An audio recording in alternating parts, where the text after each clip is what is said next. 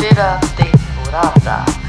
Podcast Dinossauro Caipira por Rita Cestari. Podcast espiritualista e a verdade vos libertará.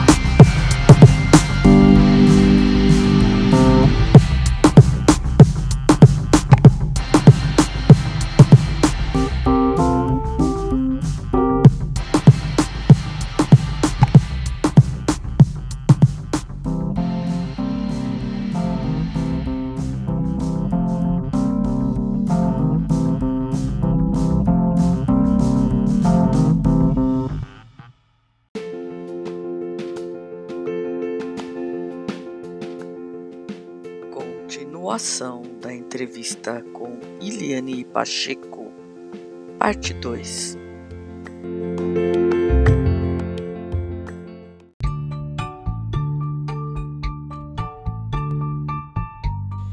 Tem jeito, assim, de a pessoa entender, se dá um, um exemplo. É que não tem. Não tá filmando, né? Quando você tem. Por exemplo, aqui agora, você tem alguma percepção, alguma coisa? Do ambiente? É, do ambiente. O ambiente tá muito velho. Ai, é, é. Ai graças a Deus. Tá muito. Ai, que No bom. entanto que já voou dois morceguinhos pra lá e pra cá. É, ai, você viu? Eu nem percebi, eu tô tão focada.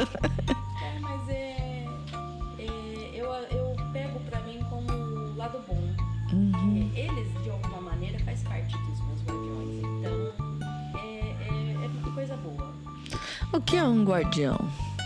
Guardião, é, vamos supor assim, tem a gente tem o nosso anjo da guarda, né? Que todo mundo ora, sente vela, tudo. E tem os nossos guardiões que guardam os nossos caminhos. Eles são os responsáveis pelo nosso caminhar, pela nossa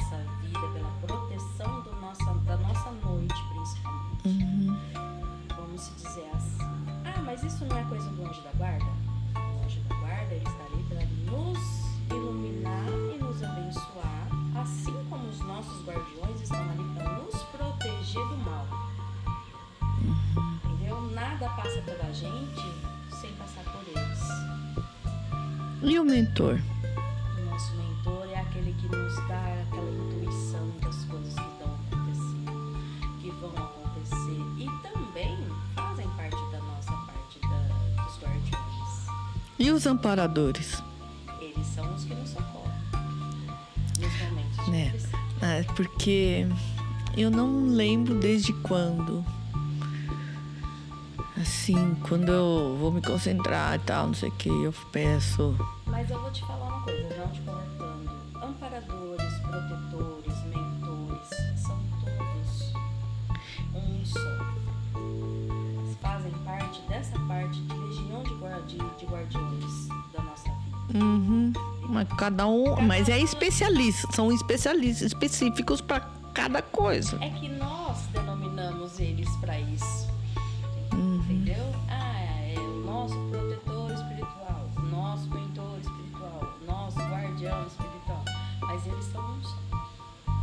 Eles são os nossos guardiões. São eles que nos guardam, eles que nos velam, eles que nos protegem, eles que nos intuem. Uhum. No caso da minha parte de oráculo, eu falo a minha mentora porque é ela que está ali me auxiliando na parte da leitura. Mas ela também, ela é, ela é minha protetora na parte, como se dizer, mais sentimental. Uhum. Entendi. Meu guardião é ele que guarda os meus caminhos para que nada de ruim aconteça. Assim como de todo mundo. Todo mundo tem seu guardião, tem sua guardiã. É porque guardião de anjo da guarda, guardião. É a mesma coisa, né? Se for ver. Exatamente. Então tá certo. Só denominamos nomes diferentes. É, então, e essa fonte mediúnica? É, sabe, falar nisso, fonte mediúnica, tem, tem uma crença que fala: ah, é, sua mãe deixou, sua mãe agora é, é, faleceu, então a mediunidade transmitiu para você? Não, né? Você tem, você já ouviu isso? Muito. A nossa, a nossa fonte mediúnica, que você citou, isso vem de bagagens, reencarnações, várias encarnações. Nós não temos essa única reencarnação. Nós carregamos uma bagagem pesada Uhum. com a gente. Então essa fonte mediúnica, entre aspas, é o, é o nosso decorrer da nossa evolução. A gente, cada reencarnação vem trazendo um pouquinho de aprendizado.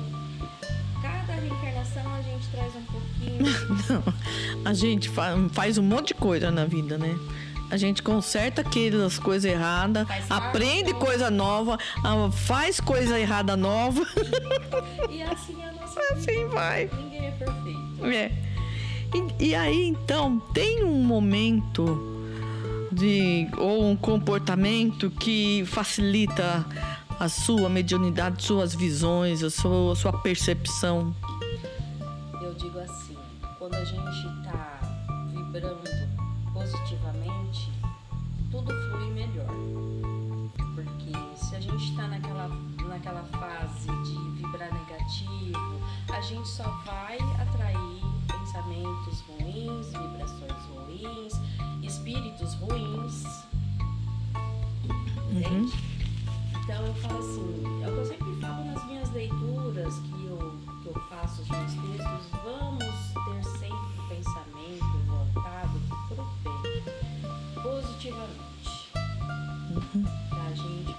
poder ter uma sintonia legal com o nosso plano espiritual, os nossos mentores espirituais, para que eles possam nos incluir da melhor maneira possível.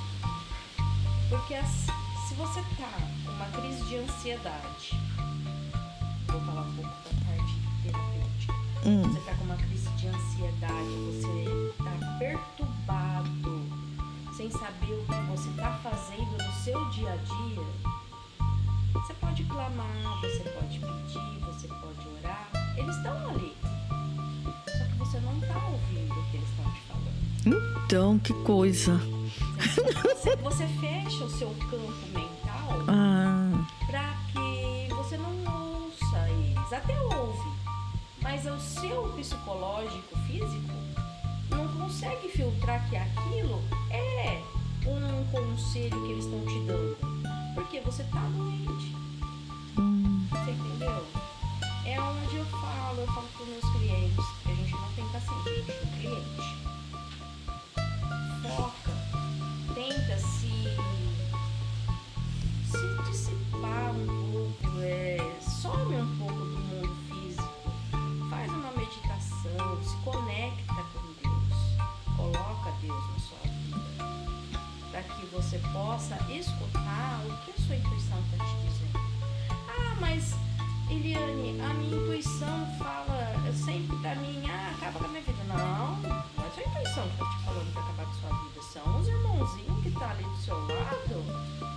O seu mal. É isso que você tem que colocar e separar da sua vida. Você entendeu? uhum. Então, toda pessoa com crise de ansiedade sempre volta pra esse lado ruim. Ah, mas Entendi. principalmente quem é espírita. Uhum. Porque não é porque somos espíritas que somos, nossa, os bambambam. Ah, É, a gente não faz milagre, não.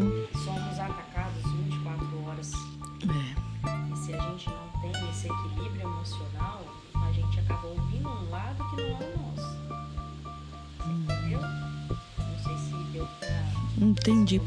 Porque tem, tem a parte orgânica também, né? Bio, bioquímico Sim. do cérebro. Você viu já aquele filme Quem Somos Nós? Eu ainda não assisti ele. Então, não é, tem que assistir devagarzinho, tem que estar preparado, assim, estar bem para assistir. Mas eu peguei uma partezinha ontem lá. Eu avancei um monte lá, pus lá. Que o cérebro ele acostuma com o pensamento, ele fica viciado naquele pensamento. Ele treina. Ele, você pensa assim, ah, "Ai, aquela pessoa não gosta de mim. Aí daqui a pouco você tá pensando outra vez, aquela pessoa não gosta de mim. E só fica isso. Não, você, a hora que você pensa nisso, eles estavam falando nesse, é um filme documentário, né? Então você vai, você vai pensar nisso, porque ele faz ligações, né? Você muda, muda o pensamento, pensa outra coisa. Aí você pensa outra coisa.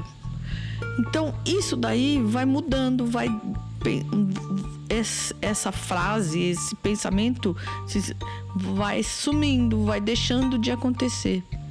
Exatamente isso que eu acabei de falar agora. Quanto mais é. a gente pensa, ah, como você disse, fulano não gosta de mim. Mas como você sabe que fulano não gosta de você? É, então. Ele pode ter te falado alguma coisa que não te agradou. Mas isso não quer dizer que ele não gosta de você. Só que o seu psicológico, o seu mental, essa ilusão de que alguém não gosta de você. Mas na verdade é você que não está gostando de você mesmo. Não, e fora que tem uns irmãozinhos lá, né? É. Que estão. captaram isso aí, eles. Eles gostam dessa energia, né? E nutrem. E nutrem-se com esse seu espectro down, assim, para baixo, né? É onde ele, ele,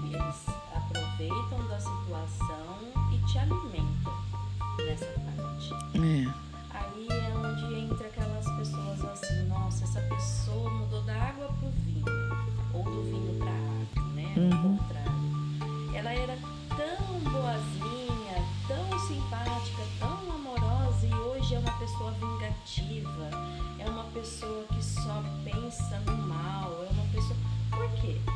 Porque ela se deixou, ela se descuidou, ela deu o campo daquilo que estava nutrindo as necessidades dela, da ilusão dela, de que as pessoas não prestam, as pessoas não gostam delas, que ela é vítima uhum. da humanidade em si, da sociedade em si, por um motivo ou outro. E aí vira uma bola de neve. Então, assim, e esses momentos assim de, de percepção tem, porque eu vi também, né, um, um sensitivo americano lá, ele falou que ele tem que ficar rabiscando. E começa a rabiscar, rabiscar, e aí vem ah, as, as intuições, as mensagens, as, as coisas. Outro, é, por exemplo, eu só estou dirigindo, um dia veio uma, uma ideia na minha cabeça, né? Um pensamento específico e ocorreu, né? Então, eu gostaria de saber se você já percebeu se ou se não existe isso para você. É, cada pessoa tem uma maneira de, de se intuir, uhum. Disse, eu estava dirigindo e me veio isso na cabeça e aconteceu. É um tipo de uma premonição. De repente te deu aquele estalo e você visualizou o que iria acontecer. Isso é uma premonição, isso acontece. Mas o fato desse, desse, desse outro americano. Hum se conectar com a, a espiritualidade dele. No meu caso, eu gosto de que seja. Eu gosto de ficar pelo menos uma hora quieta, sem celular, sem ninguém, sem barulho, sem nada. Porque é onde eu tô filtrando, tô me conectando com o plano espiritual. E é nessa hora que eu começo a sentir as minhas intuições, a me conectar, a resolver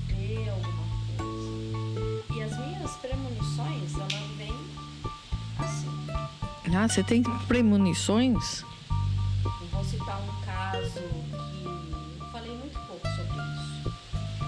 Quando o meu finado marido sofreu um acidente lá em 2006, que ele mergulhou no campestre ficou tetraplégico, na noite anterior a gente saiu para dar uma volta e bem, assim, era uma noite chata. Hum.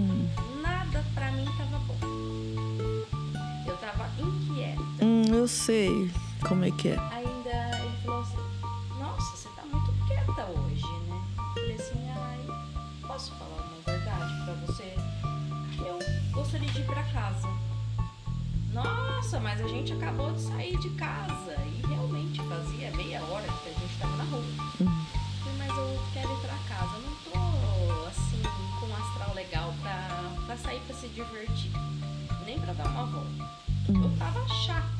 Hum, entendi.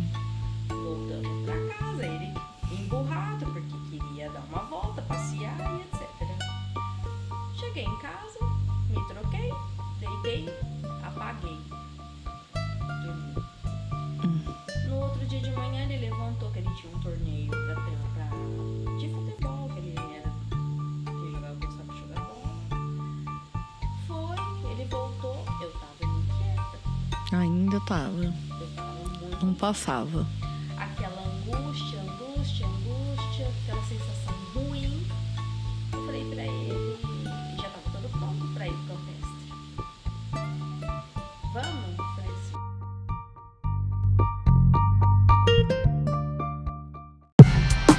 Terceira temporada. Podcast Dinossauro Caipira. Por Rita Sestari.